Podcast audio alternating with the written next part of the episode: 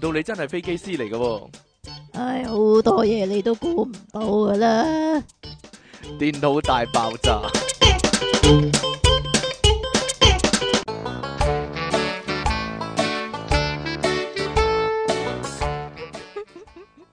即係咁咧，如果咧係靚坤做嗰個廣告咧，就會係咁嘅情況。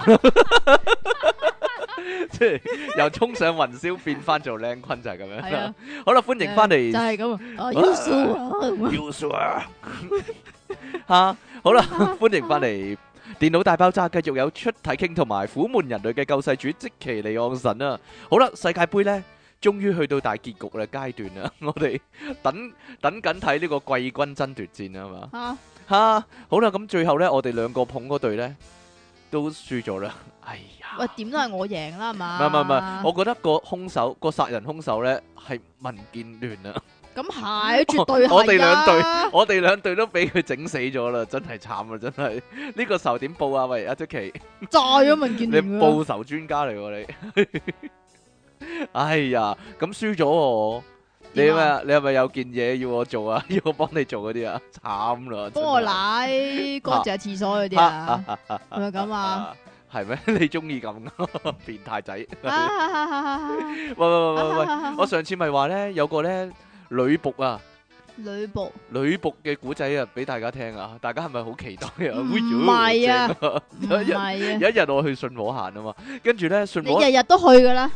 差唔多啦，咁信和樓下咧有毒。人咪有啲女仆咧，嗰啲女仆餐廳嗰啲咧，女仆啊喺度派傳單嘅，咁樣咧，我嗰日去信和嗰度嗰時咧，係有兩個噶，我兩個走埋嚟夾冇冇冇冇嘅，冇你，一肥一瘦啦。 我叫個肥嗰個就好鬼肥噶，跟住個咧，肥嗰個走嚟夾你，我個心就諗，哦，呢間女僕餐廳咩事咧？揾個咁嘅人派傳單，邊鬼個會上去咧？咁百樣啦貨養百客啊，咁啊係，可能有啲人好中意，我就一路諗咯。啊，如果咧因為呢個女僕派唔嘅係有傳單，啲人係女啊女啊女啊女啊女啊女啊女啊係咪啊女啊咁啊得㗎啦，女僕啊女僕啊咁樣，係 啊哦，唔係因為我個心一路黑絲諗啊黑。絲黑絲黑絲咁啊得㗎啦，嗰件嘢咁鬼肥膩咧，如果你真係因為佢而上去嗰啲個咧，因一定係個口味好好好特別嘅，好特殊嗰啲嚟噶。啊咁我上去行啦，其實我行一行個漫畫鋪啫，跟住我落翻嚟，嗰、個肥女僕已經唔見咗啦。做咩啊？俾人擔咗佢啦已唔經，係我個心就諗， 誒我我個心就即刻幻想啦，咦會唔會係嗰個個女僕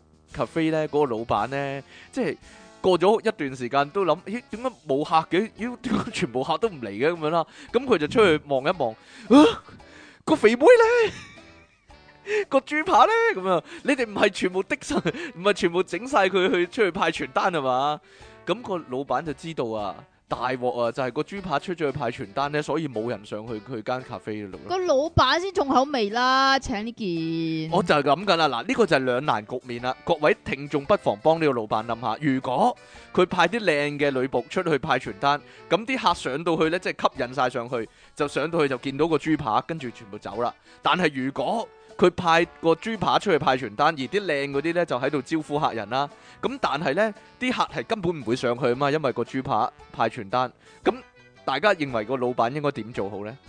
吓，死咗佢，當然你會請話啲咁嘅 人當然你會話炒咗個豬扒啦，但係係咧咯。好奇怪地唔知點解咧個豬扒係一定唔炒得嘅，唔、個豬扒係佢個女嚟嘅，知道我就係唔知道個豬扒係佢條女直頭吓係咯，冇嘢啦，算啦，咁就唔好要條女拋頭露面啦，真係 俾人擔擔咗去食七日啊，真係你講噶咋？唔好講呢啲。你真係衰到嘔啊！ 所以我你就，諗緊啦，我就諗緊啦，如果咧啊，算啦，冇啦。你講啊，如果咧你韞咗喺個山窿度咧，嗰啲好耐咧，咁咧就一時咁你應該即刻溝翻件豬 啦一。時三刻又救唔翻出嚟咧，咁就運送個豬扒入去，係啦，咁可以俾温暖大家，即係入面咁凍嗰啲係咯。但係個問題係咧，個豬扒過唔到嗰個狹窄嘅坑道啊， 就係、咁樣咯。所以咧呢、個呢、個計策咧係唔得唔 work 啊，係咯，好啦，點啊不？如你咁講啦，如果佢哋咧同件豬扒去嘅話咧，就唔使運啦，係啦，冇錯啦。因為都過唔到。當年天與地咧，其中一個劇本就係咁樣啊，嚇點啊？其中一個劇情就係咁樣啊，嚇咁啊，嘉明都唔使犧牲啦，係咯。 啊 一個位喂喂飽晒，過多兩個月先至獲救都冇事嘅，真係。好啦，你講噶咋？就係咁樣啦。我哋上次咧咪講咗咧呢個曱甴奶嘅，今日又有新產品喎。你又話講呢個先，啊係喎， 係喎。你咪玩嘢啊我唔！記得咗添。係啊，呢單咧有啲類似咧，我同即期嘅鬥爭啊， 但係咧呢個我覺得正宗啲喎。有點解咁樣叫正宗啲啊？咁依家講到足球就梗係呢兩位啦，我唔覺得係咯。英格蘭真係唔唔哦係幾入流咧，係啦， 咁點啊？是但啦，哈利簡尼都幾好嘅， 幾靚仔啊佢， 係唔係唔係唔係唔係，連我媽咧都話，咩啊？我媽咧佢佢 ViuTV 有睇嘛。吓佢因為佢睇唔到撈嘛，佢話哦我睇咗英格蘭啊，跟住咧話咧，哇英格蘭個龍門咧好鬼怒氣嘅，係咁鬧嗰啲後梗衞，係鬧啦！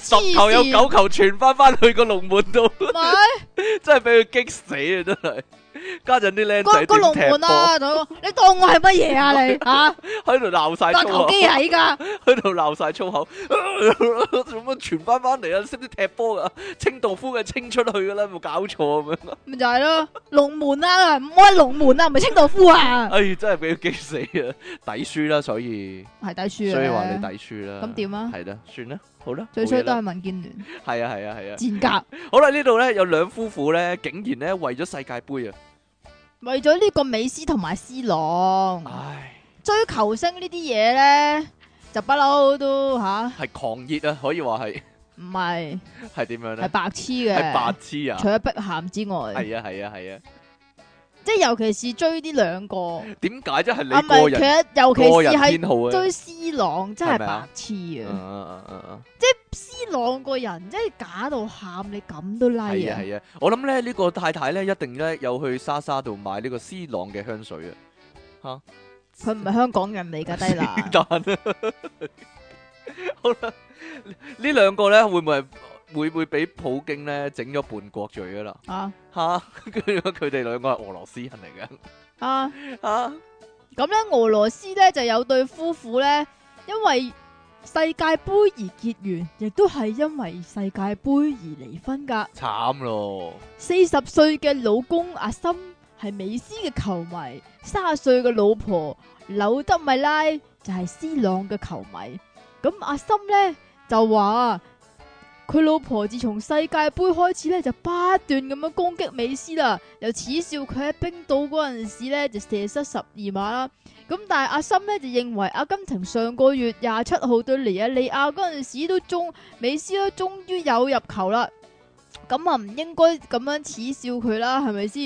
咁不過咧，妻佢老婆咧，就仍然都係批評咧美斯嘅技不如斯朗啊，又嘲笑美斯咧就即係行行企企食飯幾味咁樣。係啊係啊，C 朗夠射失十二碼啦，頂， 唔係咩？誒有口話人你真係，係啦，咁因此咧，阿森咧就惱羞成怒啦，只好反過嚟嘲笑翻阿斯朗同埋葡萄牙國家 隊啊！點嘲笑啊？你示範下，即係佢成日咬住擔住嚿嘢喺度揈下揈下個頭咁樣，係啦 嘲笑佢啊嘛，係啦，男人老狗咁樣啊嘛。 男人老狗系咯，入高入高兩隻褲腳射罰球懶有型咁樣係嘛，係啊嘲啦笑佢。咁於是乎個老婆就好唔撈禮啦，好似你嘲笑得好啲喎。係咩？唔知道， 我咁於是聽乎你咧。講嘅啫。系啊係啊，兩個人咧就嗌交啦。阿森嗰一晚咧仲執包袱離家出走哎添啊，呀，跟住廿八號咧就申請離婚啊，哎呀，希望咧各位咧，如果兩夫婦都係球迷嘅話咧，唔好發生呢啲事真抵係。賴咁其實佢哋兩個咧喺二零零二年嘅世界盃咧就相識嘅。呢呢度有個迷啊，點啊？呢度有個迷啊。嗱，其實咧佢老婆咧，哦，依家三十七歲啊，二零零二年嗰時咧係得廿一歲嘅咋。咁啊點啊？吓冇嘢啦，算啦。個老公大佢咁多就唔好咩啦，就唔好咁大小氣啦三年啫係嘛啊真係係啊。好啦，冇嘢啦，但係三年啫嘛，好少啫嘛。吓咁然之後咧，即係嗰陣時佢哋兩個都喺酒吧嗰度睇波啦。咁樣雖然支持嘅球隊唔同，咁但係依然都係食咗㗎。咁你跟住知咧。依然都係搞咗嘅，系啦，係啦咁依咁跟住咧就零四年結婚，咁但係依家咧就因為世界盃而離婚喎，咁事件就引起網民熱議啦，即係佢話咩啊？這麼多年歐冠就沒嚟啊！哦，又係喎，咪就係咯。但係冇啊，歐冠點會有美斯啫？啊，唔係唔喎，係喎，係球會嗰個有喎，係咯歐冠係啊，喎， 美斯同埋斯朗係喎，係咧，一隊皇馬，一隊巴塞，係咯，咁點咧？係咧，又冇嚟啊，嗰啲又冇冇離婚喎，係咯，係咧，吓，唔係可能近來近兩年先中意斯朗佢老婆，你點知啫？ 係呢個諗翻，我覺得佢哋兩個應該復合啦。點？解咧？即係諗翻好傻啦，過兩年佢兩位都退役啦，係咪先？三三十幾歲係咯，踢多兩年啫，最多下屆世界盃都冇啦，係咪先？係咧，係啦，諗清楚先啦，係咧。俄羅斯妹難溝啊， 係咯，唔係難嗯係難嘅咩？我唔知啊，通常正嘅俄羅斯妹吓，我淨係知呢樣啫。係咩？好啦，上次咧我哋咪講咧呢個曱甴奶嘅，原來咧啲科學家咧即係不停即咧係不停喺度搞啲曱甴啊！係啦，不停喺度咧向啲曱甴埋手啊，黐線嘅都係啦。呢度咁講佢話咧，因即為係咧咁，嚇你搞啲曱甴嚟到去做啲工業用嗰啲嘢咪好咯？唔係唔係唔係，一定要咁噶。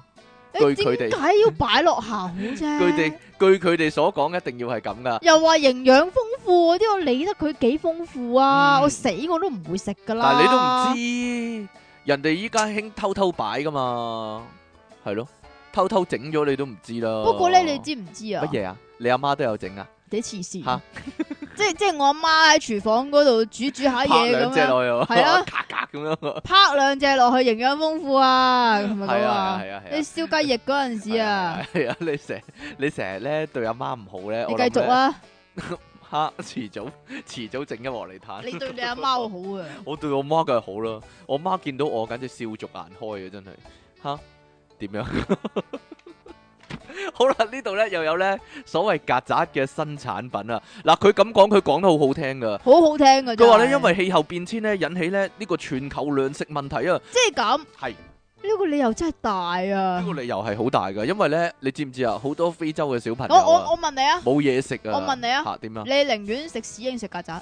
嚇唔係因為佢整到唔似曱甴啊嘛，呢個問題係咁一整到唔似屎咧，整到唔似屎，可能佢有研究過係 O K 嘅，係咯。我你你你唔知啦，最重最大重點係嗱有咁你揀啊！你唔好逃避我問題，你揀食屎定食曱甴？曱甴咯，點解可啊？口過屎嘅，係咯好啊味過屎可能一係定咯。唔會啦！我真係唔想食。屎喎，但係呢個問題，屎係比較污穢啲哈啫。哈哈哈！遲早咧，你講埋啲咁嘅嘢咧，點啊？其實遲早咧，可能咧，你會參加一個遊戲節目咧，就係你啊食某樣嘢，跟住食完先話俾你聽係，係咯，就係類似呢啲咁嘅嘢咯。嗱，呢度咧，因為咧全球糧食問題咧，好多科學家咧就開始研究 啊，咦？不如搞下啲昆蟲嗰啲嘢咯，咁樣咧就想將啲昆蟲咧成為人類嘅主要營養來源啊！黐線咗主係啊，主要啊，點解呢？佢有原因噶。巴西呢就有食品工程系嘅研究人員啊，佢哋成功研究呢，將嗰啲曱甴磨成粉末，然後呢就同啲麵粉呢撈埋撈埋咁要，唔係喎。其實曱甴磨成粉嚟講，我係贊成嘅。哦係但係你唔好同啲嘢撈埋嚟食啊！啊唔該。咁樣呢，整成麵包嚟食用噶。研究人員話呢，呢個方法製成嘅蟑螂粉麵包呢，成本又低啦，蛋白質呢更加比普通嘅小麥粉呢係高四十 percent 噶。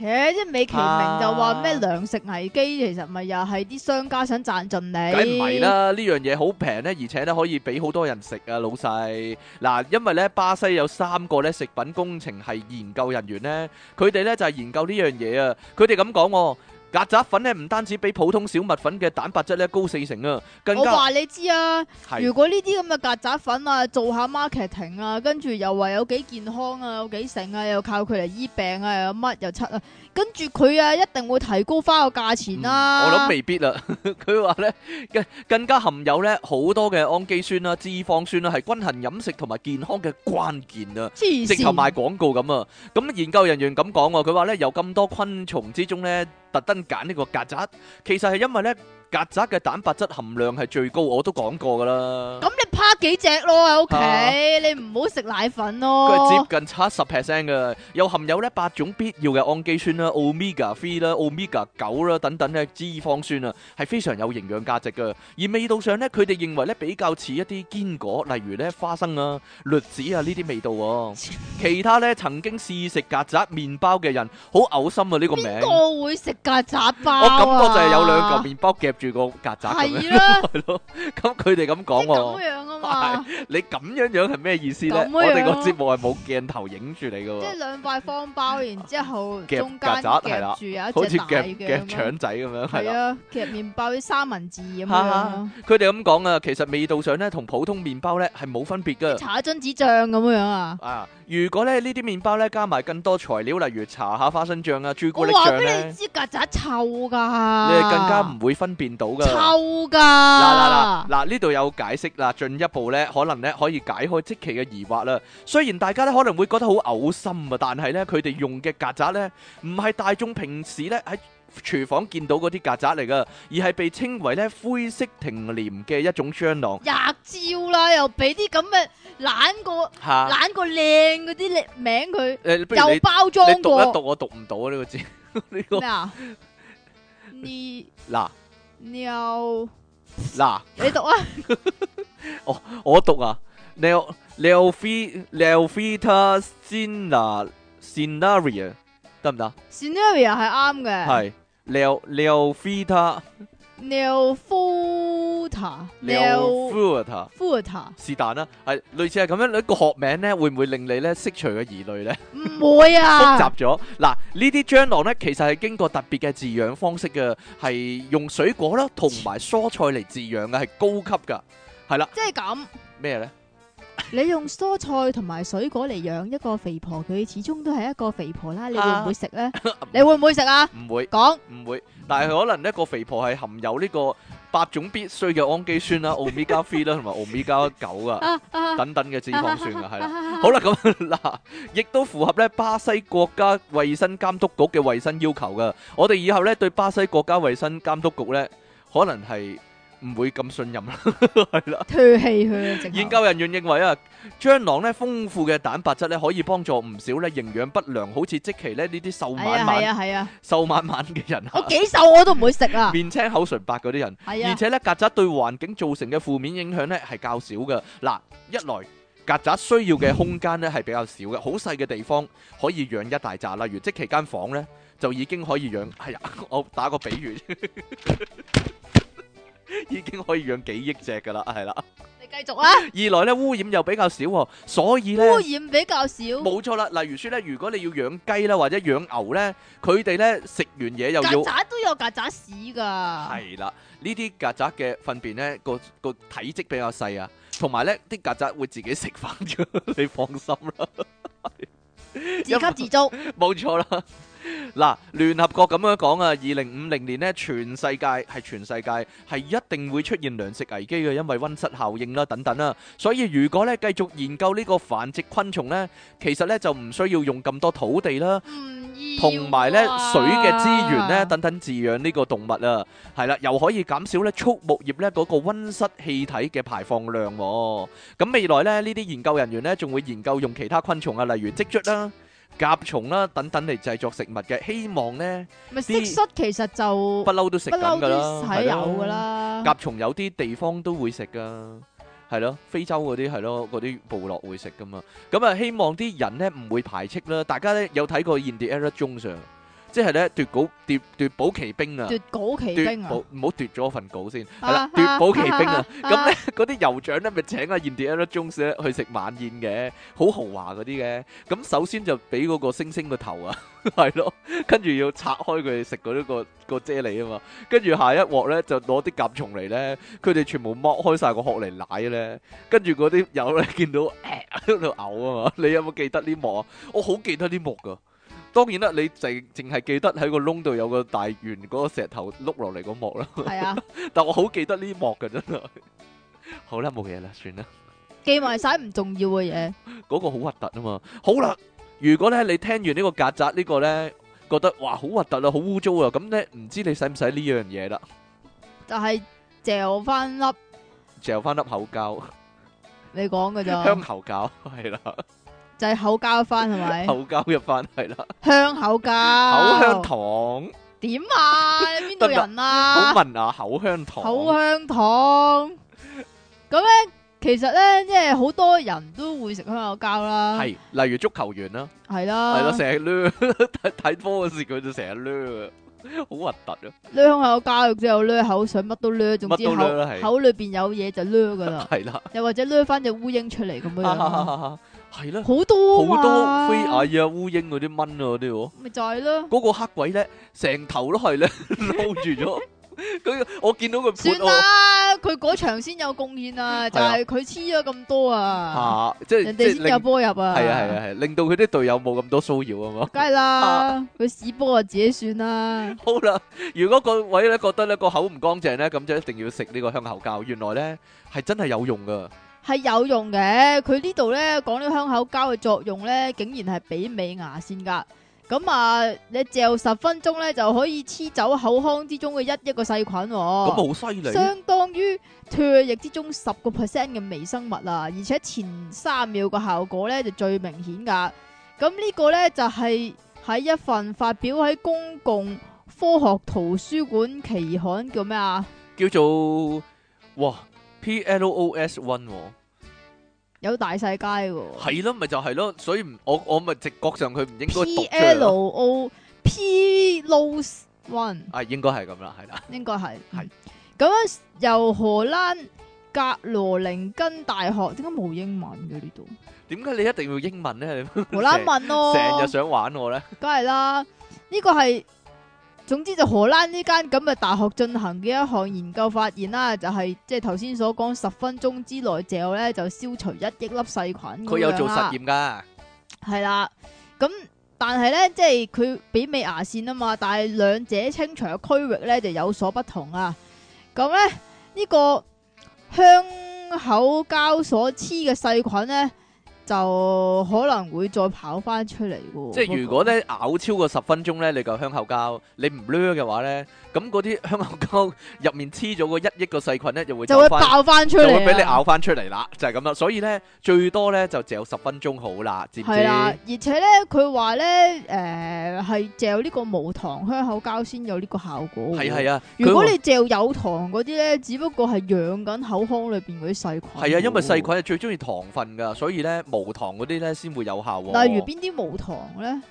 其實一嚿膠咁啊，其實真係益嚼達嗰個咪無糖咯，標榜自己係咩？係啊。但係甜噶喎。甜，但係可以無糖嘅，你唔知噶啦。嗱，其實點解咧？因為佢話咧，嗰、個香口膠咧，着嗰個咬太耐、嚼太耐咧，會改佢係話你佢佢佢啲膠會變啊嘛。啊，佢話膠改變咗個結構啲啊，膠會變質啊。係啊，降低咗個膠嘅硬度啊，冇咁硬膠，就好似咧，哎呀，做乜嘢？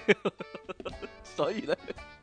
嗰嗰啲細菌咧就會唔黐咧，就會走翻出嚟啊！所以咧，阿即奇咧就應該嚼耐啲啊！我覺得你個人就太硬膠啊，就 係、哎呀，阻止我講，我死都要講噶啦。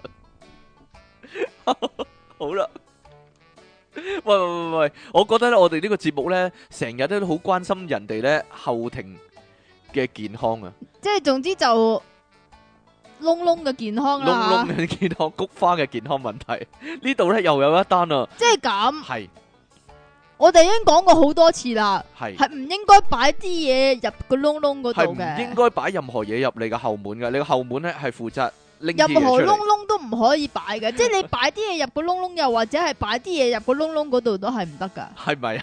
好啦，嗱，我哋咪聽過好多人咧擠啲嘢入去後面，然之後要醫生幫佢拎翻出嚟嘅，亦都係啊聽過佢哋嘅佢哋嘅藉口嘅。吓，例如說有個人咧個高爾夫球咧衝中下量，突然間飛咗入去佢 pat pat 度嘅，係啦，係啦。咁呢一個咧阿伯咧又發生一件新嘅現象，可以話即係咁呢哦係點樣咧？樣嘢咧，真亦假，時假 亦真。究竟信佢定好唔信係啦佢咧？究竟呢個係藉口啊，定還是真有其事咧？各位聽眾自己判斷一番啦。嗱，印度有個咧六十二歲嘅保安啊，叫做拉馬丁 Randin 啊，點講啊？Randin ram 癲咯， Randin，但係佢一定要將個 M 字咧 譯做馬啊，拉馬丁。咁佢之前咧被搶劫啊，結果咧被歹徒攻擊，失去意識。十日之後呢，佢就去睇醫生啊，因為呢，佢嘅腹部係非常之痛嘅。咁啊，去咁到嘅話，佢應該唔係俾人打劫啊，佢俾外星人攞走咗啊！ 佢啊真係俾人打劫啊！嗱，點解呢？因為佢平時呢係即係錢就冇唔見佢錢又唔真係有唔見啊啊！佢平時因為做呢、個啊！我知我知啊，點樣啊？你你講埋先啦，係係佢平時因為咧做呢個大學醫學院嘅保安噶，同埋咧賣特電單車噶，結果咧之前就俾歹徒襲擊啦，偷走咗佢大約咧五百四十五英鎊之後，跟住咧佢就話失去意識、喎， 因為俾啲啲歹徒失攻擊失去意識、喎。啊然之後咧佢十日之後咧覺得咧。後門同埋個腹部都係非常之痛嘅，就去醫院求救啦。咁啊，北方邦拉馬醫院呢 w a n m a Hospital w a n w a n m a Hospital 嗰個醫生呢，你知用唔知 hospital 同埋 hospital 係好唔同係噶？ hospital 個醫生呢，用 X 光掃描之後呢，發現呢個阿伯呢，六十二歲嘅拉馬丁呢，體內塞咗一個鋼杯。鋼鋼杯杯係啦，負責執行手術嘅資深醫生醫師啊，庫馬呢咁樣講喎，Kuma 佢咁講喎，喺同歹徒對峙嘅過程之中呢，嗰、個男子呢係受咗暴力嘅攻擊嘅，因為咁失去意識啦。唔知呢段時間唔呢係，唔係，佢係暴力攻擊邊度咧？暴力攻擊我就唔知，所以呢暈咗啦。咁啊，唔知道咧呢段時間發生咗咩事啊？攻擊事件過咗十日，呢個患者呢先至喺六月廿六日呢去求醫啊，並且呢表示啊有嚴重嘅肚痛啦，同埋呢肛門失調嘅現象。肛門點失調呢？係咯，係咯，張下擘 開下合下開下合下咁樣， 點樣失調法啦？咁啊，做咗檢查之後呢，醫生咁講啊，我哋做咗檢查，發現佢體內呢有個降製物品啊，我哋都覺得呢非常驚訝。吓，阿富馬咁講喎，睇嚟呢歹徒呢係夾硬將呢個金屬杯呢插入拉馬丁嘅直腸裡面噶，唔係唔係唔係，等陣先，等陣係先，點解會將呢兩件事扯埋一齊講咧？係啦，究竟點解呢？究竟信佢好定唔信佢好呢？ 即係點解個醫生咁好人呢？佢唔懷疑係佢自己執入去嘅呢？真係啊！誒、即係呢兩件事點解會有拉楞咧？同埋我就喺度諗，嗱，會唔會係咁樣嚇、樣？即係咧嗰個歹徒啦吓，就即係想話俾佢聽啊，我唔係衰人嚟噶，雖然我攞咗你啲錢，但係我會俾翻啲嘢你噶。啊， 定還是係嗱，一係個歹徒係變態嘅，即係你你打人劫， 你當人死後，點會點會塞嗰啲嘢入佢個 pat pat 度咧？吓、冇啲咁嘅賊噶嘛， 變態嘅咩？都話佢哋唔係賊，佢哋係外星人咯， 佢就呢佢哋做緊某種實驗。 個呢個 S M 都仲要係男童嘅 S M，有冇搞但係錯？但係佢已經冇咗知覺噶咯喎。唉，我都唔知佢做點。佢話嗱，因為呢個嘢咧棘喺個腸嗰度咧，先造成咧患者嘅劇烈痛、劇烈嘅痛楚啊！嗱，點解咧十日都唔使屙噶？佢塞住點屙咧？請問咪失調咯，咪話嚇？你一開始咧，佢哋嘗試將個鋼杯咧直接喺個肛門嗰度咧掹翻出嚟，唔得㗎。但係掹唔到啊！佢應該絕揾絕咗啦，揾台灣個醫師幫佢啊！係咧，係啦，所以咧，佢哋決定咧，由個胃嗰度咧做一次侵入性嘅手術，然後咧將個杯拎出嚟啊。好彩咧，手術之後拉馬丁咧復原情況良好啊，已經喺四日咧恢誒復原咧出院啦。各位咧唔使為佢嘅 pat pat 擔心啦，已經好翻啦佢。係啦，點樣咧？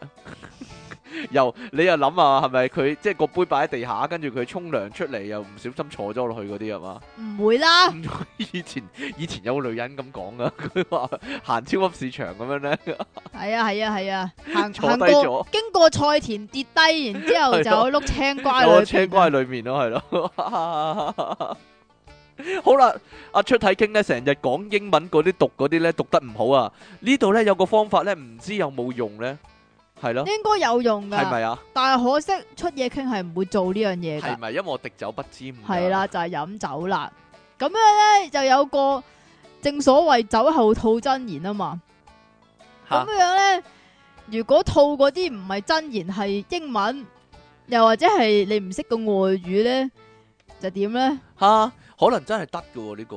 我覺得唔得咯，嗱，人因人為哋我有做成實日驗， 啊人哋有做實佢驗啦，又有做實驗啫，但係我成日都覺得咧，自己飲咗酒之後轉數低咗喎。嗯 轉數低咗，你依家好高啊！哎呀，做乜打人啊？ 咁大人啊！高啊你啊，你好似 你高好似暗示一啊依倍家好鬼高咁樣嘅，真係。好啦，呢度咧個個外語咧啊，個外語係難度高啲嘅，呢個荷蘭話嚟嘅，荷蘭話，荷蘭話係點啦，解荷蘭荷話蘭叻先得嘅。係咩？係啊，我唔知道 啊。咁英國利物浦大學同埋荷荷荷馬添，河媽，荷蘭河河媽，好啦啊荷蘭馬斯瑞克大學最新嘅研究報告啊，飲杯酒竟然會令成人嘅外語能力變好，真係太神奇了咁啊哈樣。哈哈咁呢樣研究就揾咗五十個馬克，唔係馬斯瑞克，簡稱馬克嘅你自己幫人大簡稱學，係啊嘅德國學生。咁佢哋咧就啱啱搬嚟荷蘭啊嘛，咁我啱啱學荷蘭話喎、咁所有人咧就分做兩組啦，一組就飲五百毫升嘅啤酒，一組咧就飲水嚟到去做對比，即係點都飲啲嘢咁樣樣啦。晏晝得唔得噶？一定要一早噶。吓，冇嘢啦。 好啦， 我唔打亂你啦， 繼續講啦。你繼續啊，好啦，仲有結啲果咩字可以食啊？結果咧一早飲咗啤酒嗰啲 人咧，你一早咧就醉咗啦，一早醉咗啦，係咪咁啊？係咯。吓咁咧就同佢哋傾偈啊，係啦，點啊？入翻題未啊？可以入翻啦，吓，係啦，跟住咧就同啲荷蘭人咧就傾兩分鐘偈，咁啊進行測試啦。咁結果飲咗酒啲學生咧，嗰啲荷蘭話咧就更加流暢，發音亦都變得標準啊啦。哇，呢個好神奇喎，啊 發音不都過呢標準佢咗哋。咧就冇發現自己唔同咗喎，咁而飲水啲學生咧就冇任何變化啦，吓，點發解音亦都標準咗，你知唔知點解啊點？解咧？因為掠啲咯， 掠啲啊哈哈哈哈！咁我讀英文要掠啲啊，你你讀英文一定要諗飲酒啊一。我諗係諗諗要諗過先啊！我讀英文係， 哎呀你做乜嘢？你飲咗酒咁樣嘅，你講嘅語無倫次。 好啦，你繼續啊。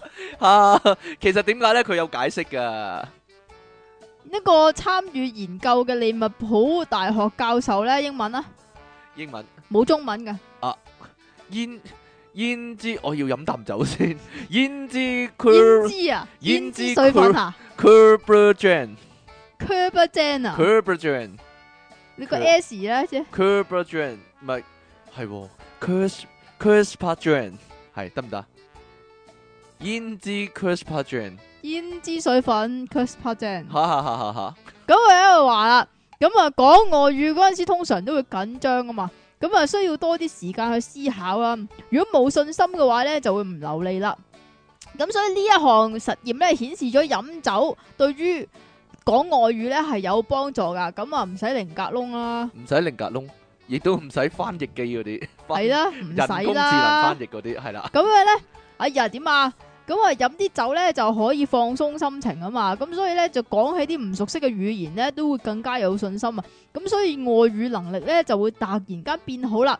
咁不過研究人員咧啊邊個啊？啊邊個啊？胭脂水粉唔係啊，哦研究啊唔係嗰個咩啊？ ，first out winner，同埋你唔好再放屁，我冇放啊，點解咁臭嘅？點知你啊？你你啊自己身上發出嚟你啊好臭啊！係點樣啊，first out winner ？Fit fit fit 啊嘛？是但啦 Rian 啊，winner winner ，Ren 啊 winner 哦得啦，好啦。咁佢又強調啊，呢項研究飲嘅咧係少量嘅酒精飲品，如果過量嘅話咧係唔會有咁嘅效果噶。過量係會累低咗咯，過量咧係語無倫次係會咯，更加語無倫次啊啊係啦，語噶。無倫次啦，即期咁樣啦。 過量飲酒咧就同即期清醒嘅效果一樣啦，就係語無倫次啦。你繼續啊，好啦，我哋我哋講唔講埋第六嗰個啊？喂，你中意咯。我講埋啦，不過都過晒時間啦，算啦。過晒時間啦，拜拜哎我想講啊呢個，點啊？呢個我又想講喎。喂喂喂，煩大家咧有冇咧倒垃圾呢個煩惱咧？倒垃圾呢個係煩啊惱，會唔會好唔中意倒垃圾咧？嗱，又臭，唔呢度咁講啊，佢話咧。中意啊，因為咧入到去咧一定會見到曱甴嘅。係啊係啊係啊係啊！ 呢度有個韓國節目啊，呢、個叫《生老病死的秘密》啊啊！我我記得啦，上次你咪話呢嗰、個日本節目叫《初二學》嘅，嗯我後來知道啦，我我細佬話俾我聽噶，誒、咩啊呀？其實原來《初二學》嗰個節目呢，嗰、個日本個節目，其實呢，佢係個節目係咁樣嘅，吓，佢講佢有好多嘉賓啦，同埋個主持啦，但係呢，佢會講一啲呢大家從來未聽過嘅理論。個名俾嗰啲人聽，然之後叫嗰啲人估翻究竟呢個理論係講乜。我咁嘅。佢係初二嘅意思咧，就係你第一次聽咁解。哦，唔係啊係搓下隻耳唔仔。係唔係唔係唔係唔係唔係唔係，我記得上次咪話咧，做啲乜嘢事係會令你誒瞓唔着覺嘅。吓佢話係刷牙啊嘛，吓，係咯，就係咁樣咯， 冇嘢啦。不過我話咦，咁個節目好好唔好睇？我細佬話唔係幾好睇嘅，啊因為佢講好多其實係日本 即歷係都史。係恐怖醫學好睇啲啦。因為因為嗰個節目係好多時係講啲日本歷史你哋唔知嗰啲，然之後佢哋要講翻啊究竟係咩嘢咁樣啊，係咯。但係我哋唔知啊嘛呢啲嘢。係係咯咯，，日本人先知啊嘛。好啦，呢度呢又有個叫，但係呢個韓國節目啊，佢話叫《生老病死的秘密》喎。生老病生老病死之前呢，拜訪咗一個呢韓國主婦嘅屋企啊，大家有冇咩印象呢？會唔會覺得韓國啲女人靚啲呢？唔會唔會，我都覺得佢哋好唔臭會，㗎 係啦。成間屋呢，一望落去呢，其實誒、呃都 OK 嘅，井然有序啦，又清爽啦。廚房個雪櫃門一打開呢，裡面嘅嘢呢，亦都係擺得非常整齊噶。跟住呢，呢、個主婦呢，突然間拉開呢冰箱最底嗰個櫃喎，拎出兩個粉紅色嘅膠袋呢，俾啲工作人員一問，跟住呢啲工作人員呢，哇唔係嘛，因為好臭啊，超級之臭啊，你知唔知啊？嚇韓國嗰啲女人個口咧都好臭。係啊，，你就知啊。咁我去過嘛？你去過，因為你逐個韓國女人問下嘛，咁 樣問下問問問下嗯 唔使啊，就咁搭地鐵咧，下，隔一段即係唔係好近啊，但係都已經聞到啦。啊你可以話咧，香港同韓國咧之間啊嘅嗰個親善大使啊，你去完一趟韓國之後咧，韓國啲女人咧又有個傳聞啊，香港啲女仔好矮啊咁樣。你繼 續啊，一個咁嘅問題，慘啦！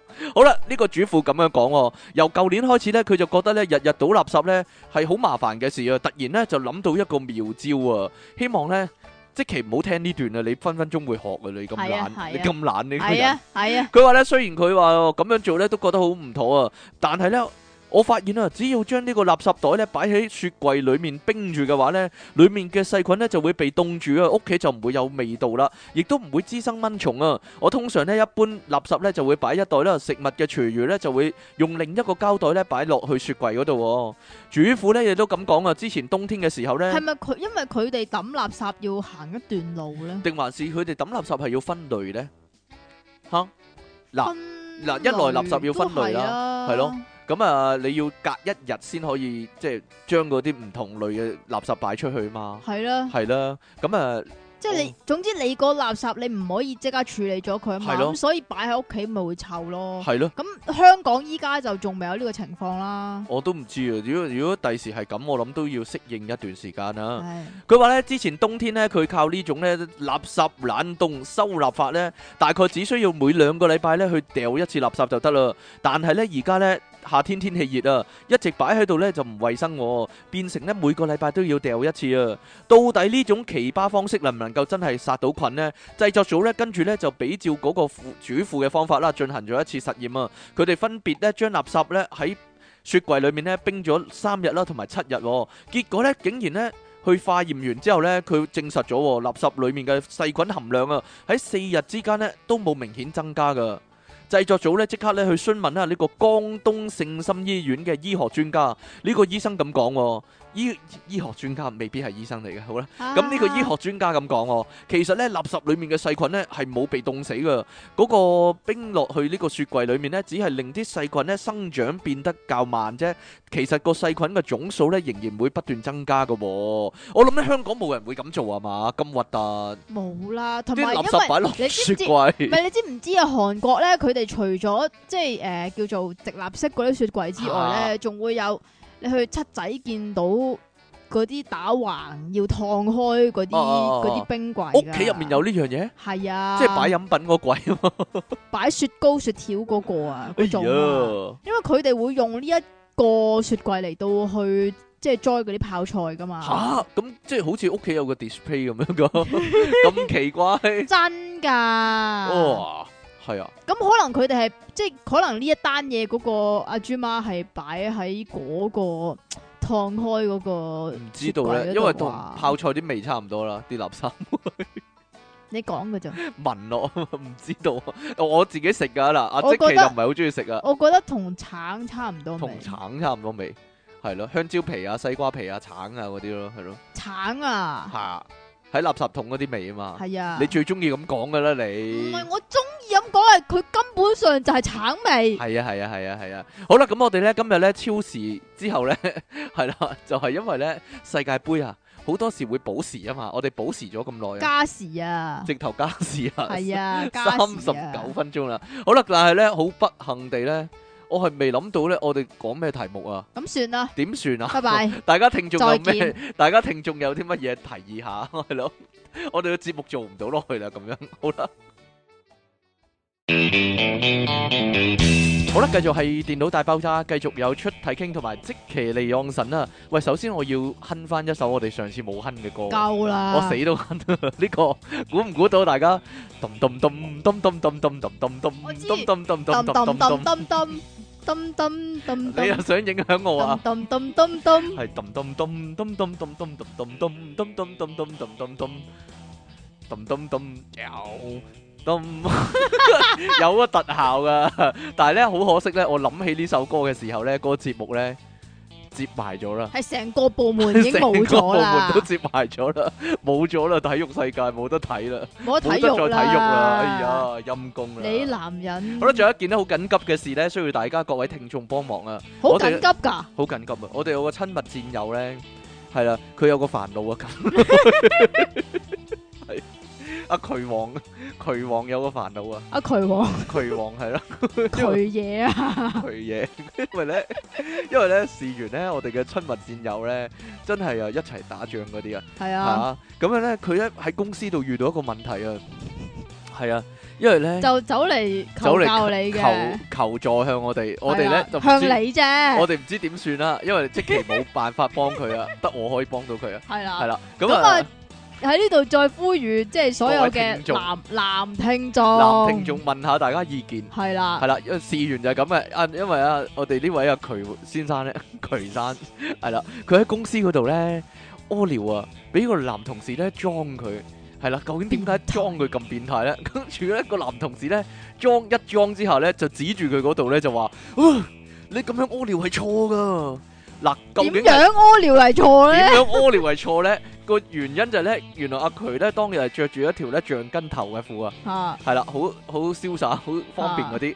咁咧佢屙尿嘅姿勢咧就係咧，佢係拱橋橡筋橡筋頭咧吓，扯咗落嚟，成個春袋咧就露外露喺空氣之中，嗰、個橡筋個頭咧就就棘住喺個袋底啊！大家明我，男仔應該明啦，女仔唔明啦，男仔應該明啦。咁咧嗰個同事，該同事咧就話咧阿渠咁樣屙尿咧係錯噶。咁阿渠就望一望佢，你又點屙啊？佢發覺咧佢係將碌嘢咧鬼鬼祟祟咁拎少少出嚟喺個橡唔筋係啊，係個橡筋，喺個橡筋邊度拎個少橡少出嚟筋頭係勒住佢個頸。佢誒，佢嘅勁佢嘅脛同埋佢嘅袋中間，咁奇怪，好奇怪嘅咩？好奇我怪嗱，啊！我真係唔知咁啊勒住點舒服㗎？勒住勒住咁樣，總之佢拎少少出嚟，唔係拎晒出嚟啦。簡單嚟講就係啦，各位男聽眾 係咯，女聽眾有經驗都得嘅， 係咯，唔知㗎嘛。嗱，各位男聽眾，你哋有乜意見咧？嗱，究竟究竟你喺公廁去廁所嗰陣時，係成抽成份成拎，抽生係成成份拎晒出嚟咁樣去定還解是決拎啦，少少定出嚟呢還是少少，凡事留三分呢啊啲叫係咯，即係唔好去得淨係太盡，即係淨係攞個要去嘅地方出淨嚟係呢，攞個頭出嚟咧，啊，淨係攞條管水淨係管攞出個係嚟咯，， 淨係攞消防喉掹少少咁樣咯，唔係掹少少㗎，都成條㗎，但啊都係成條。但係消防喉水下邊有水袋，冇掹個水袋出嗱，你嚟你攞啫你用拉鏈嗰啲唔計啊，或者個底褲咧有個有個摺咧有個摺拎出嚟嗰啲唔計啊，即係講緊橡筋頭嗰啲，啊橡筋頭嘅底褲，又或者咧橡筋頭嘅短褲都得， 係啦，係啦，究竟係應該點做咧？因為個橡筋邊究竟掹到去邊個位咧？但係咧，阿 King 我喺咧，褲腳嗰度拎出嚟嘛，係啦，係咯，褲腳。有個有個發咗個變態嘅夢你啊咧變態啊，黐線！你俾埋啲怪相我睇啊！哈哈哈 好，唔好講呢個。 我哋咧今日咧個題目咧二百五十七集電腦大爆炸嘅題目咧就係呢個啊代替品啊，究竟乜嘢代替啲乜咧？嗱，其實最最行嗰啲先啦，其最實行嗰最啲行啊，嘅係啦，通常用啲乜嘢代替把遮咧？嗱，因為落雨，好多人冇擔遮噶嘛，仲仲諗住你講啲咩驚為天人嗰好啲驚添，為天又好行嗰啲係啦，嗱嗱，即係譬如你你屋企有曱甴，但係你冇殺蟲水，你冇殺會蟲水會，揾啲咩嚟代替拖鞋咯咯？唔係啊，乜嘢啊？？洗潔精啊？你一定要。即係你你唔你你唔要佢爛嘅，你明唔明啊？你如果嚇揾拖鞋拍佢你要嘅留話佢，全屍。係啦，即係你唔唔可以整爛佢嘅。如因果為唔要攞係嚟磨粉整麵包啊嘛，以後係咯，要嚟即即係以後見到曱甴，哇正 啊，整麵包咯可以有咁四十樣係嘛？ percent 嘅蛋白質啊，咁樣係你黐 線㗎你！奧米加 three 同埋氨基酸係啊，係咯，即刻知道晒。 好啦，你繼續啊！咁你會點咧？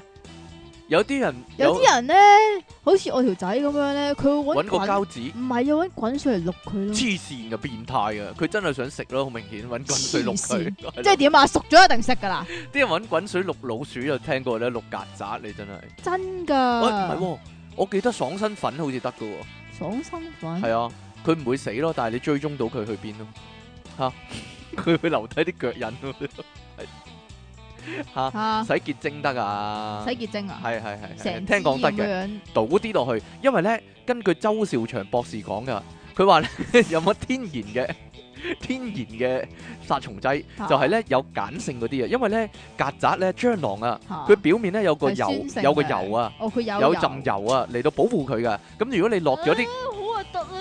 落咗啲鹼嘢落去咧，佢嗰浸油咧就俾佢哋俾你融化咗咧，佢就會死噶啦，就係、咁樣啊，係啦，多謝周兆祥生啊， 係咯，係呢方面係係啊，，好啦，遮啊，你用啲乜遮嘢嚟代替把遮用啊？阿姐嚟代替啫。啊，唔係用紙皮咯，啲人好老土。 係啊嗱，梗其實唔係啦，啲阿伯啊啊，揾三個膠袋啊，一個笠住個頭，笠個笠住個頭啊嘛，笠晒成個頭係。啊，另外兩個笠住對腳，係啊，誒唔係唔係，你有冇試過咧？阿媽咧，你冇雨褸喎，咁攞個膠台布俾你摟住當雨褸啊？啊哈哈啊咁你有冇試過咧冇雨褸咧？咁點算啊？唔知啊，保鮮紙啊嘛，嚇張家輝。啊張家輝話齋嘛啊，落街買唔到啊嘛啊，跟住攞保鮮紙嘛，話啊唔好啦，保鮮紙咁厚唔制咁樣嘛。嗰套咩戲咧？請問考下你啦，哇嗱鬼記嗱得嗱咩嗱嗱嗱，佢太多戲係咁嘅 style 啦好似係千王，好似千王之王嚟嘅，係咩？好似係啊，唔係啊係，竹筍型咩？唔係竹筍型，唔係千王之王，係咯 係啊，好啦，仲有發泡膠板啊。通常咧，唔知點解你去文具鋪咧買發泡膠板咧，唔知整啲乜嘢手工嗰啲咧，咁咁啱就落雨喎，咁你就會攞嗰塊發泡膠板嚟到遮住個頭啦。有啲咁嘅事咩跑下跑下，書咯同埋報紙啊，啲阿伯好興用唔報紙係揾嘅袋咧咩？，其袋都得，實報紙就真係，啊但係都會遮。㗎，都都會遮會嘅，㗎，即係都擋到一時三刻咁樣，啊但係會如果大嘅話就淋晒啦。係啱先我咪話咧，用嗰個膠台布咧嚟代替個雨褸嘅，仲有一招你點㗎，會無啦啦有膠台布嘅？即係你要代替，你就係要揾身邊嘅嘢嚟代替㗎咁啦嘛。咪扯 扯落嚟，唔係啊！你有冇見過扯咧一啲咧有啲友咧，佢咪有個背心袋嘅，個背心袋剪咗下低咧，咁就可以當一件背心着啊！冇冇嘢啦，我有冇講過啊 呢樣嘢？唔係細個味老堂嗰陣時會細個做未呢攞樣嘢，你有冇做過呢樣嘢咧？請問？ 一定有㗎。啊啊，低能仔嚟嘅，你你果低然能係仔啊，你果然係低能仔嘅傳人啊！嗱，仲有啊，如果阿媽幫你剪頭髮咧，都係會用膠台布咧嚟到當嗰塊嘢唔噶。係咯，我細個已經有嗰個兜㗎啦，專用嘅兜剪頭髮專用兜啊，係啊，剪到你依家咁咯， 真係冇分別㗎。 一個嬲嬲憂頭，一個核突頭咁樣你咯。繼續啊，但係咧，啲人咧又會攞把遮嚟到做拐杖嘅喎，嚟到當係拐杖唔㗎係喎。攻擊性武器咩？攻擊性武器都得， 但係多數攞把遮嚟當拐杖咯。又你知係唔知啲阿啊？其實咧，依家咪好興嗰啲日本遮咧，即係會撳出嚟，然之後你彈出伯？嚟嗰啲你嗰把啫，嘅，即 係自動全自動遮啊嘛，嗰啲你係咯錢都會有㗎啦。 嚇咁佢咧，其實嗰個彈力咧，係好強噶即嚇。係如果咧你你裝把刀喺前面嘅話，做咩啫？點啊？ 咁就可以咔咁樣吉出去啦。唔係啊，我想講咧，譬如你你開咗啦，咁你收啦，咁你收嗰陣時撳一撳，咁佢就會自接動埋收噶嘛。嘛，係啊，咁但係你要自己插翻埋，即係拱翻、即係整翻扎、拉整翻翻、實佢嚇，撳翻實佢噶係啊係啊嘛。係啊係啊，咁通常呢個時候咧，你都會插你自己個身噶嘛。係啊，好似切腹咁咯，係嘛，即係好似魔術嗰啲劍咁啊，係嘛，你可以話代替咗，哈啊，哈哈啊唔係啊，我有諗過你嗰把遮咧，一撳佢會收嘅。啊如果咧喺每個遮嗰個最邊邊個位咧。啊有把刀仔嘅話咧，咁咪可以做血滴子咯，即係一撳咁收落嚟咧，咁啊咔咁樣戒咗個頭佢咯，得唔得啊？得冇嘢啦，算啦。 幻想成日都幻想身邊啲嘢係武器，不過如果大家對呢個題目有興趣咧，聽翻立架餐、啊，立架餐嗰一集啦。啦。好啦，唔仲有係啊，咁嘅話咧，你就如果你失手嘅話咧，佢彈翻轉頭嘅話咧，就大鑊啊啦。下， 你仲係講緊血滴子嗰樣嘢啊唔嘛？係血滴子啊，係係你係你扯開我個話題，你要講血滴子啫嘛係，正常把遮收嘅時候，你如果收唔夠力嘅話咧，佢就會彈咗出去啦。係啊，嗯，可以代替啲乜咧？呢個咩啊，可以代替啲乜咧？殺人嘅武殺人器，嘅武器係啦，殺自己嘅啫，其實武係器啦，夠啦， 你一定要講啊嘛！ 喂喂，仲有啲人啲鞋帶斷咗咧，啲仔尤其啲仔啲鞋帶斷咗啊，女咧，女都得。個老豆咧就會揾條塑膠飲管咧，夾硬咧麥攆當住勞嗰啲啊，透明嗰啲士多嗰啲啊，是都半透明嗰啲咧 store store 嗰啲啊， 然之後咧夾硬做咩攆住無啦啦講英文攆住兩個窿咧，跟住綁住咧就當係噶啦。嚇，嚇？你阿爸唔會咁做啊？冇呢個咪嗬，冇呢個問題。唔係有啲人會咁啦，嗱，例如人字拖就係咧，以前細個嗰陣時咧，啊我唔知你有冇呢樣產品啊，嗯就係你細個嗰陣時唔識綁鞋帶啊哈哈哈哈哈咁點算咧？即係譬如你誒、呃、買嗰個綁繩鞋翻學校咁樣樣，啊咁冇、人幫你綁鞋帶啊嘛，但係你自己又未學識點樣綁啊，太細個。咁以前咧就有樣嘢咧，就有個好似加菲貓咁樣樣嘅公哦仔咧，跟住夾住佢啊，啊係啊係啊，鞋帶夾啊！鞋帶佢即係夾。佢硬係整到蝴蝶結咁，但係其實嗰個嘢咧只係收緊嗰個個位嘅啫。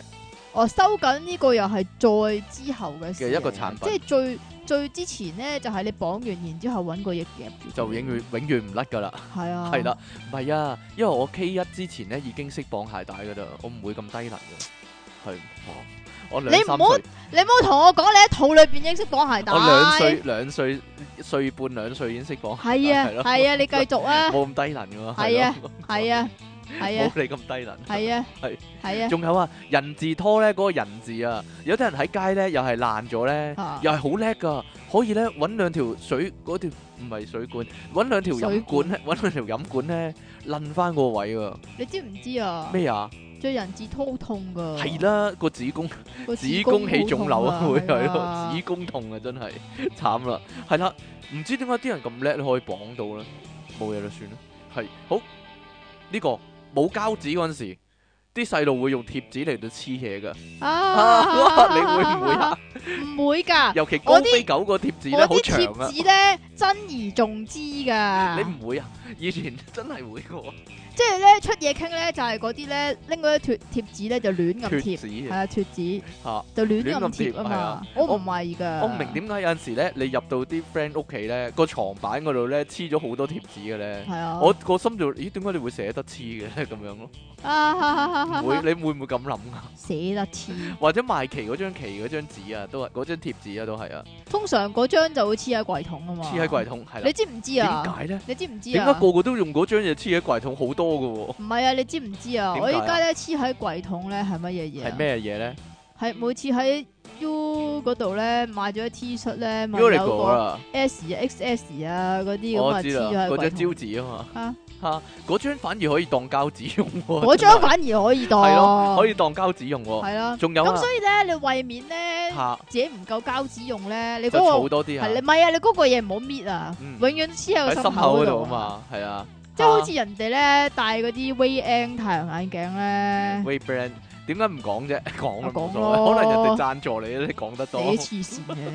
咁如果人哋贊助我，咁點？啊我哋要戴住嗰個拉住眼個鏡。超嚟做節目，哦，好冇人啊。睇到啊，但係 我哋冇鏡頭， 我哋又冇鏡頭，我哋全港咧係可能有極少數咧冇畫面嘅網台節目啊，到。係咧，係啦，不過我唔你想慚。唔慚愧？我唔想有畫面，雖然我係即係作為一個視覺系嘅網台節目主持人嚟講，你梗係視覺係啦， 係咯。 雖然我哋兩位都係呢個視覺系嘅，我唔係㗎你唔係㗎 你係聽覺系啊嘛， 黐線！喂喂喂喂喂，仲有啊，其實咧，除咗呢個貼紙當膠紙用之後咧，藥水膠布都可以當膠紙用㗎。總之黐黐總得之嘅黐到嘢，嘅黐得嘅嘢係就啦，黐啊即係，霎時間本簿啊爛咗甩咗頁咧，咁你就求其揾啲嘢黐住佢先咁樣。我會㗎，我做得出㗎，點啊？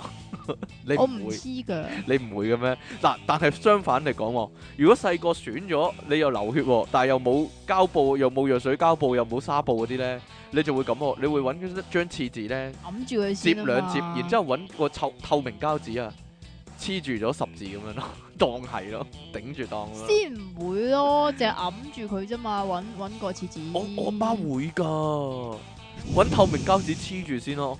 所以當然啦，透透明膠紙係萬能噶啦。如果只雞仔個腳咧斷咗咧，夠都啦，可以救翻，都可以幫佢頂住先，係啦， 幫佢黐翻只腳。真係試過，好啦，真人真事。好啦，另外一個咧就係咧氣球啊，嗰、個吹氣嗰、個嗰、個膠邊咧，如果咧玩玩下甩咗出嚟咧，嗰、個邊啊可以代替橡筋噶。你明唔明我講乜啊？ 你有冇人？人嗱，你吹氣球，咁就吹到咧嗰、個你個嘴啜住嗰個位咧。哦，嗰個位咧，如果甩咗出嚟咧，你係咁會亂甩㗎嘛出嚟通，哦，常我成日搣出嚟嘅喎。嗰個嘢可以當膠，嗰個嘢可以當橡筋咯。明唔明我講乜啊我，明啦，你。明啦，終於原來嗰度係有個嘢噶，嗰度係有個嘢啊，可以搣出嚟嗰種咯。我我下次有氣球，我搣一個俾你睇下啦。哦， 麻煩有，點解你會唔知嘅咧？我唔知喎，啊，仲有啊，其實氣球咧未吹嗰陣時咧，或者爆咗嗰時咧，都可以當橡筋噶，攞嚟彈人啊。冇嘢啦，代替橡筋咁攞嚟唔係彈人橡。筋啦，咁係彈人啦。 咁橡筋係咁樣彈啊嘛，嗱咁樣啊，因為橡筋就淨係用嚟彈人嘅啫，唔嗯仲有咩用途啊？揸住粒菇咯，揸住粒面啊，揸住粒菇菇啊啊，，咩菇啊？咩菇？嗰啲菇咯，咩菇啊？嗰啲菇啊，哦打遊戲機嗌菇啊，打遊戲機嗰啲菇係啊？啊，要點解要咁做咧？你咁架車咪自己行咯，哦，咁你唔好玩 啦，細路仔。咁你唔好玩啦，做咩要自動行啫？哎呀，冇嘢啦。喂喂，紙皮箱可以當台仔用咯，啲人即係屋企冇台仔嘅，但係有個紙皮箱咁樣反轉用咯。吓？乜唔係你當貓屋咁樣用咩？當貓屋都得嗱，唔係啊，我覺得日本仔好勁噶，啊有啲有陣時咧睇戲咧，或者睇漫畫咧，或者睇卡通咧，你會見到咧有啲日本人咧，佢坐地下食飯噶嘛，嚇佢用個紙巾盒咧嚟當個台仔噶，但係個紙巾盒咁細喎，但係佢可以烏低身咧都一樣食到飯噶，冇嘢啦，你明咁唔擺喺地下係算你啦。明唔明我講乜啦？你明唔明我我講明乜啊？啦，但係你有冇見過呢個情況？冇啊，冇啊，哦，算啦。紙巾盒你太細啦見識太少哦啩係啊係啊太少我啊，見過好多 好多人係咁樣做，我見過用個紙巾盒、紙巾紙紙巾盒紙巾盒反轉嚟到做個台仔啊！紙巾盒紙巾盒係咩嚟㗎？ 仲有啲細路一聽到交響樂咧，就會用支筆嚟代替指揮棒咯。你有冇做過呢個低能嘢啊？你講啊！你先低能啊！你有冇做過？其實唔止筆㗎，總之係條狀條狀間尺又得啦，我我細個嗰陣時咧，以為嗰支嘢咧係筷子嚟㗎，啊咁有冇俾老豆鬧啊？ 啊啊啊攞啊筷子玩，通常老豆鬧鬧餐死喎呢啲，係咯。啊！啊，好啦，仲有啊，啲人影相咧，如果冇三腳架咧，就會求其將個相機晾喺啲高嗰啲嘢度當三腳架噶啦，吓、冇嘢啦。 雖然好無聊， 雖然好無聊啦，但係我知，但係一定要講啦。嗱，仲有一樣就係反光板啦，啲人咧影相嗰啲啊。但係咧，其實佢哋好業餘嘅，但係咧又懶係嘢咁樣咧，就要反光板。但係冇反光板嘅話咧，我有發泡見膠過板嘛，發泡膠板啦，或者攞張 A4 紙求其咯，舉起咯。係係啦啊，你知唔知啊？吓，以前咧係乜都得噶。後尾我查上網查，我發現係乜都得噶，咩叫乜都得啊？攞嚟做反光板咯。你講咗先啦，以前咩啊？以前咧有個阿 Sir 教過啊咧，就係譬如你影身份證相嗰陣時啦，咁你要反，即係你你個面口如果想打光嘅話咧，點咧？啊揾張揾張 A4 白紙擺喺即係打橫咁樣，擺下巴啊下低，嗯擺喺你嘅心口嗰度，嚇即係下巴下低啦。總之嗰個嘢影唔到啦，咁嘅話個面口就好啲啊。個面口就好啲啊。咁然之後咧，我好即係以但係前你個心口晾唔住，因為哎呀，唔係打直浪啊，打橫啊係，都攞唔住。 都晾唔住，係係點咯，啊？冇嘢啦，得啦嘛。得啦，咁然之後咧，我嗰陣時咧，即係啱啱要換身份證嘛，阿 Sir 教完我就要換身份證啊嘛。我咁樣做，然之後咧，啲職員咧好似好驚訝咁嘅樣啊。吓。佢話咩啊？原來可以咁佢㗎，話啊，低能仔咁樣啊！一望到你好驚訝嘅，嚇俾你你咪即其利昂神咁樣咯，好驚訝，低能仔嚇好啦，唔係啊，因為我上網查翻咧，我就諗啊，係咪真係有人用 A4 紙嚟做反光板咧？跟住有 咧。我冇發啫現？唔單止 A4 紙啊，乜都得噶，鏡又得啦鏡，鏡又得，有啲人鏡唔係反光啊攞個 嘛，攞個鋁鋁嗰啲鋁鋁紙啊女子，foil foil foil 即係咩鋁拍紙，燒烤嗰陣時咧，包住煨番薯嗰張紙啊，嗰張銀色紙啊，哦，係咯石 子，石紙係啦， 冇錯，通常係。又得，係嗰啲發發泡膠板，然之後包個石子啊嘛係啊係啊係啊，好業餘啊，好求 好 DIY 嘅咧，係咯，得呢啲都全部都得噶，其實乜都得噶，簡單嚟講就係你揾到咩就得啦。喂喂喂！咁你低成本嗰陣時都要咁噶啦咁，就係，我真係好好想知咧，有冇人真係可以咧，求其攞個髮夾啊、萬字夾嗰啲可以代替到鎖匙啊？因為我細個好向往呢樣嘢噶，我講過好多即次，係你細個嗰陣時咧，好想做小偷，好想學呢個技能，又唔係想做小偷嘅。即係如果我見到有人需要幫忙啊，例如隔離屋、隔離屋入唔到屋咁樣，我幫你啊咁樣啦，個，點知嗰係賊嚟嘅，都係賊嚟嘅。係知咯道，我幫你耶，如果嗰啲人真係好犀利，仲要咧點啊嗰樣咧屈一屈個個髮夾咧，仲要喺個口度含一含咁，然之後就攞嚟攝入個個鎖匙窿嗰度，吓係咯？點解一定要用喺個口度含一含咧？你可唔可以話俾我聽啊？勁咯。關咩事啫？ 關咩事啫？咁你講啦，點解一定要含一含啊？我就係想知潤滑下啦，揾個口水，係咁嘅咩？唔知道啊。 總之插啲任何嘢入窿嗰度潤滑下好啲啊。係咁 嘅咩？係啩？我唔知啊。好啦，如果咧你去廁所先發現冇廁紙，咁咧，但係又好緊急要用喎，咁用乜嘢代替廁紙好咧？吓，報紙 通常我點啊？報紙咯，得唔得啊？呢個唔好放屁得唔得啊得？要放就放噶啦，好臭啊！都唔係好臭啫。哎呀好臭啊！好啦，好好好，最後一個呢個，好，咁快。 我話個屁啊！咁快嗱，大家聽到其實咧係即其話咧，誒咁快放完，我仲想要喎 咁樣噶。嗱，佢自己要求噶呢 啲，大家聽到 啦。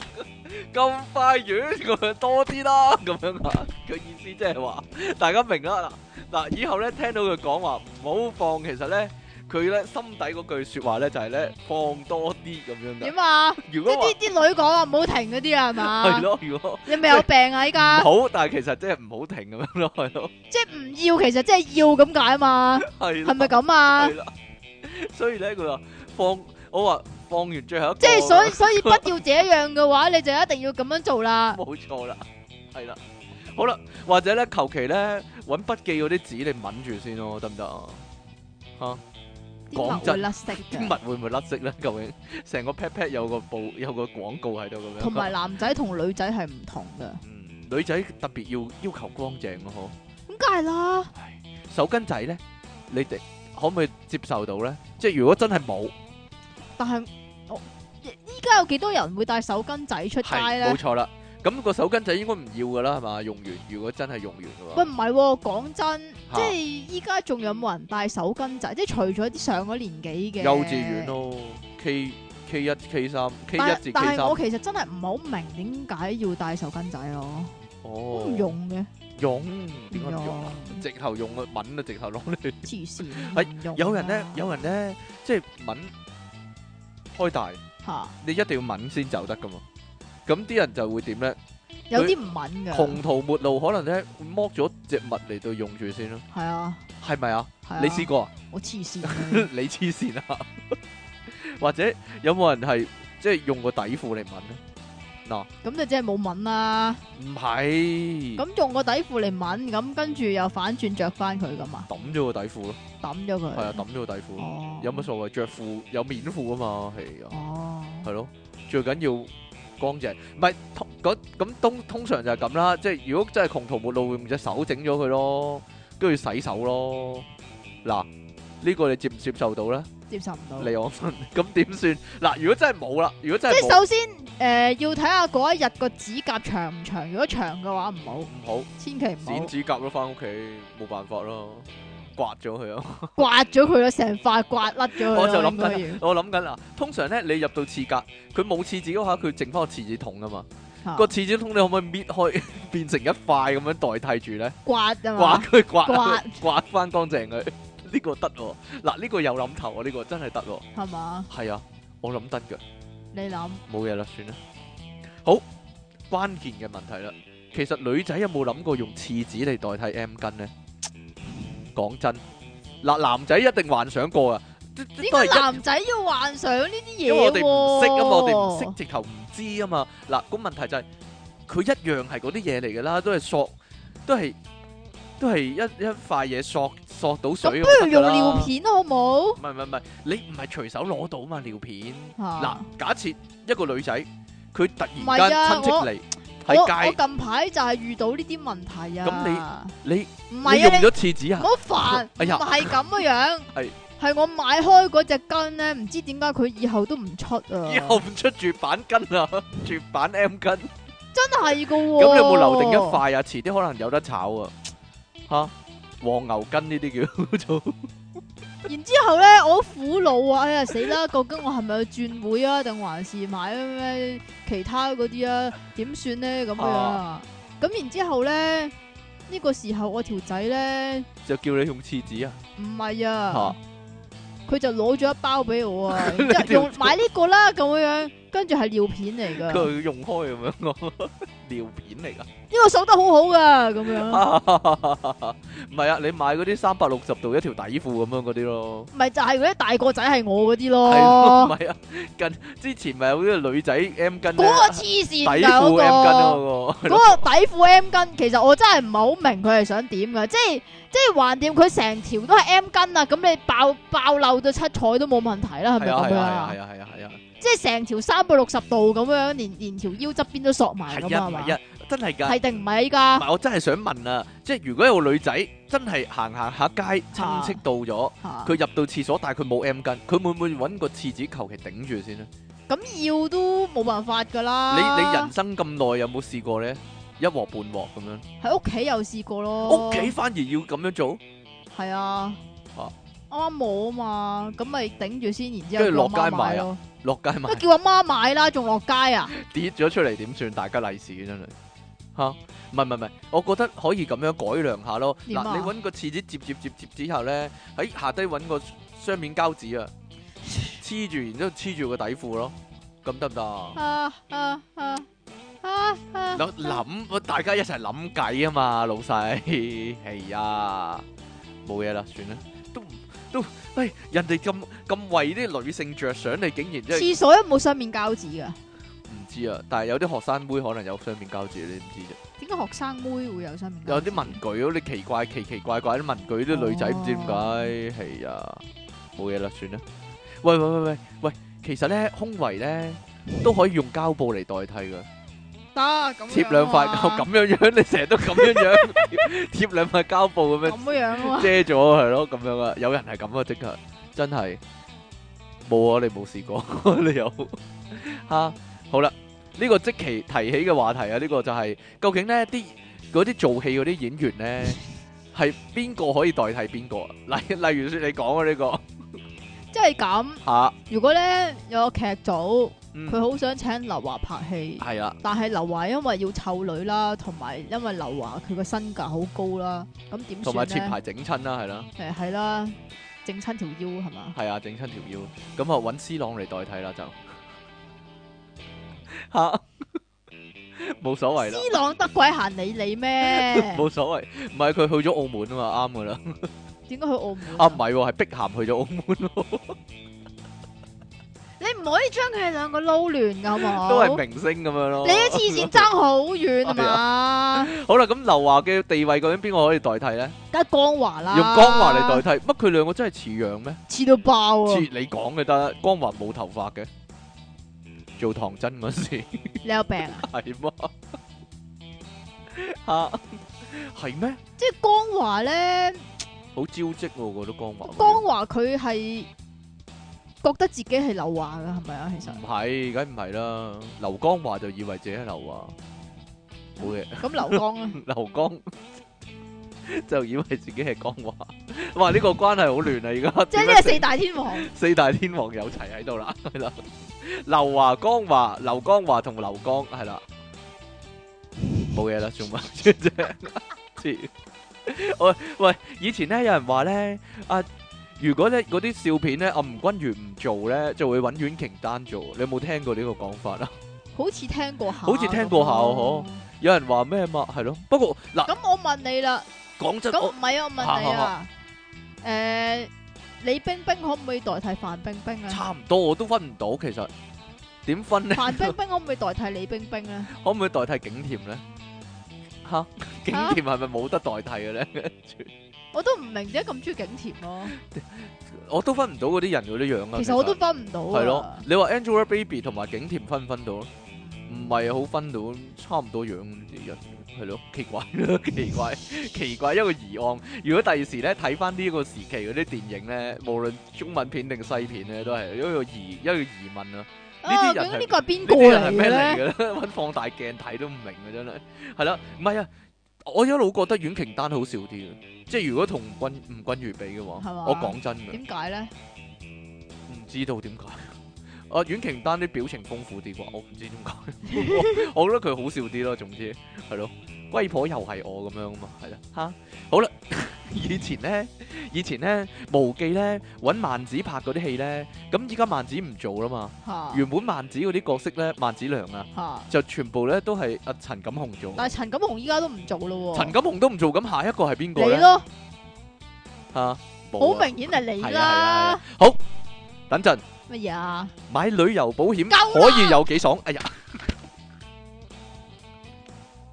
買汽車保險可以有幾爽？ 睇睇廣告連續爆啊幾個咁樣啦，係咯， 犀利啊真係。你要學佢講普通話喎。鬼識咩戲啊？係，仲有啊！以前咧無記咧識講廣東話嗰個鬼佬嘅咧，嗰啲角色咧全部都係何國榮做噶嘛，嚇！ 即係佢可能做警司啦，可能咧做古裝嗰啲咧就係史密夫先生啊，嗰啲羅賓羅賓神先生嗰啲咧，係咯。咁依家咧全部咧，因為何國榮唔撈啦嘛，嚇全部就係布偉傑做啦，佢都冇話過唔撈，佢唔撈。 你有幾耐冇見過何國榮咧？唔撈無忌啫嘛。吓，佢做嗰啲警司嗰啲好好出色啊！但係依家冇啊係啊係冇啊鬼佬警司啊嘛，香港唔係㗎，都仲有㗎。仲有一啲啊，仲有㗎。我好中。意，好中意睇佢啲戲，但係依家冇得睇真係，係咯。誒我哋我之前做古裝嗰啲戲咧，就會即係就會話我哋去話俾羅變神先生聽啊咁樣啊，嗰個出嚟嗰個就係啊何國榮啦，好啦，好懷念呢個，好懷念啊！嗱嗱嗱咁樣。如果咧我哋個節目冇咗嘅話咧，啊可以用乜嘢嚟代替咧？其實講啊，冇所謂，冇所 因為我哋謂個節目本身冇乜所謂點噶嘛。啊？系咯， 求其乜嘢都可以代替到，系啦。不過咧有一樣嘢咧就冇得代替啦，就即其利昂神咧就冇得代替啦， 就係咁樣啦。點啊？ 你哎呀啊！出體傾送出曱甴麵包一個喎，大家有冇興趣食咧？質質俾即其食啦，都你係自。己啊食汁啦，味即其實有栗子同埋花生嘅香味，即其利昂神送出。照遠嘅香口膠一粒啊！系啦，嚼翻一億個細菌出嚟啊！即其利昂神世界盃明燈、喎，爆炸私人相點啊？對於賽果滿唔滿意啊？英格蘭四大皆空，咁點我啫？仲諗佢攞攞埋個季軍添真踢到係，啊成劈屎咁，唉冇辦法啦成日傳翻俾個籠做咩？吓，唔係啊，佢已經俾人叫佢唔好傳翻俾個籠嗰度，佢收斂咗啲噶啦，但係咁都有收斂嘅，忍唔住忍唔住都係要傳翻俾個籠咯。係係咯，唔好啦，誒讀信先啦，上一集唱不出的歌啊，係我讀嘅咩？點解要嚟讀啊？唔知啊，有好多風啊！係喎，系啊，唔使心急， 唔使心急。上一集啊，唱不出的歌，我以為咧自稱音樂情人嘅主持啊，可以大演歌喉啦。點知呢？唔單止令我失望啊，仲聽到我反晒胃啊！作一首詩說明啦，音樂情人出體傾，旋律節拍亂咁整，以為唱得好得意，自己唔知自己屎啊！你完全唔押韻嘅，你就真係屎啊你！另一首詩啊，即即清即即星期離岸神夾 band 唱歌周身摁。手機係用來打電話嘅鄉下仔上咁樣喎、吓阿、鄉下仔咧 send 咗兩封信俾我啊，連續係嘛？係啊， King Sir，即期你哋好啊！有次游完水俾啲水入咗耳，又扽唔出、喎。咁諗住翻到屋企揾支棉花棒懟入去吸翻啲水出嚟啦。點知屋企一支棉花棒都冇、喎，我就揾咗支牙籤同搣啲少少廁紙捲喺牙籤上面當棉花棒啦。唔會痛嘅咩？但係佢跟住發生啲好奇怪嘅事啊。一懟入耳窿得咗，真係索到啲水噶，但係拉翻出嚟咧，就淨係得翻支牙尖仔咯。哎呀，因為舊廁紙索咗水，脹咗塞咗響耳窿入邊，後尾點咪落咗診所，俾醫生係咁灌啲金油落去，等舊廁紙滑翻出嚟。哈哈哈哈哈哈哈！冇咗冇咗粒廁紙，佢唔蹬下蹬下蹬翻出嚟，唔嚇唔得噶，知道咧。好似我細個咁啊，塞咗粒保鮮紙入個鼻係啊係嗰啊度係啊係啊！冇嘢啦。耳仔就冇水啦，不過成耳都係油咯。即其離岸神，張開有斷層。你急我唔急，但係又急到急急聲嘅心急歌上。啲聽眾好中意寫詩俾你嘅真係。係啊係啊，電腦大爆炸節目主持人啊，講到代替品呢。你讀呢、個點解啊？唔係啊，呢個好啊，喂！講到代替品呢，我最憎啊啲餐廳唔夠食材呢，揾第二啲嘢頂上啊！我哋冇講呢個喎，結果頂頂下呢，直情變咗潛規則啊！即係呢，叫鮑魚炒飯喎，啲茶記實冇鮑魚俾你啦，結果就整啲齋鮑魚俾你啊！搞搞下呢，個個都習以為常，直到有商品說明條例呢，終於就有茶記俾人告啦。另一樣呢啊，就係芝士龍蝦伊麵啊！我記得我細細個嘅時候呢，去飲一定有芝士龍蝦伊麵㗎。啲龍蝦其實都唔係貴啊，都係嗰啲急凍嘢，殼多過肉啊。點知唔知點解呢？整整下變咗大蝦伊麵吓、啊！龍蝦而家絕咗種咩？頂，想食翻細個嘅味道都咁難。誒、其實唔係嘅，負諗啊有。仲幫有人賣廣告啊你。仲有喎，最中意喺食物上面揾替代品嘅人呢，一定係阿媽啦。細個扭計想食啲咩餸呢？阿媽總係可以呢攞啲嘢出嚟做代替品噶。例如想食 KFC 炸雞翼呢，就會變咗煎雞翼啦；炸魚柳呢，就會變咗煎魚喎；火雞呢，就會變咗白切雞；壽司呢，就係蒸魚同白飯。如果你有異議嘅話，阿媽一定話差唔多啫，煮埋俾你食，仲想點啊？講到差唔多，一定要提啊！小學讀過嘅差不多先生啊啦，佢就係替代品嘅極致啊！醫馬嘅當醫人嘅，好多人呢都讀過呢課書啊，但係唔知點解呢，都係會誤會某啲人可以做某啲職業嘅代替品啊。例如識電腦呢，就會以為佢係識整埋電器。識埋整電器啊！小弟我呢就係、一個 I T 狗啊，有試過呢，有個阿醒問我啊，住緊三層村屋點鋪全屋 WiFi？大佬你問我點寫個網頁就話知啫，整點鋪 WiFi 你問陳豪啦，即其利昂神，即其利昂神、喎，成日洗爛嘢嘅小朋友馬咩高上，啊？你讀啦，編織個織，係啊，其係尤其嗰期尼係尼姑個尼尼姑個尼，按按係金個按。神係神早個神，冇。錯啦。 好啦，你讀埋最後一個啦，即係咁啊，押韻啊，係咪咁啊？一啲都唔押韻。壓晒咯。講到代替品，其中一樣好重要嘅嘢，就係用其他紙代替廁紙啊， 乜字都得噶，得唔得噶？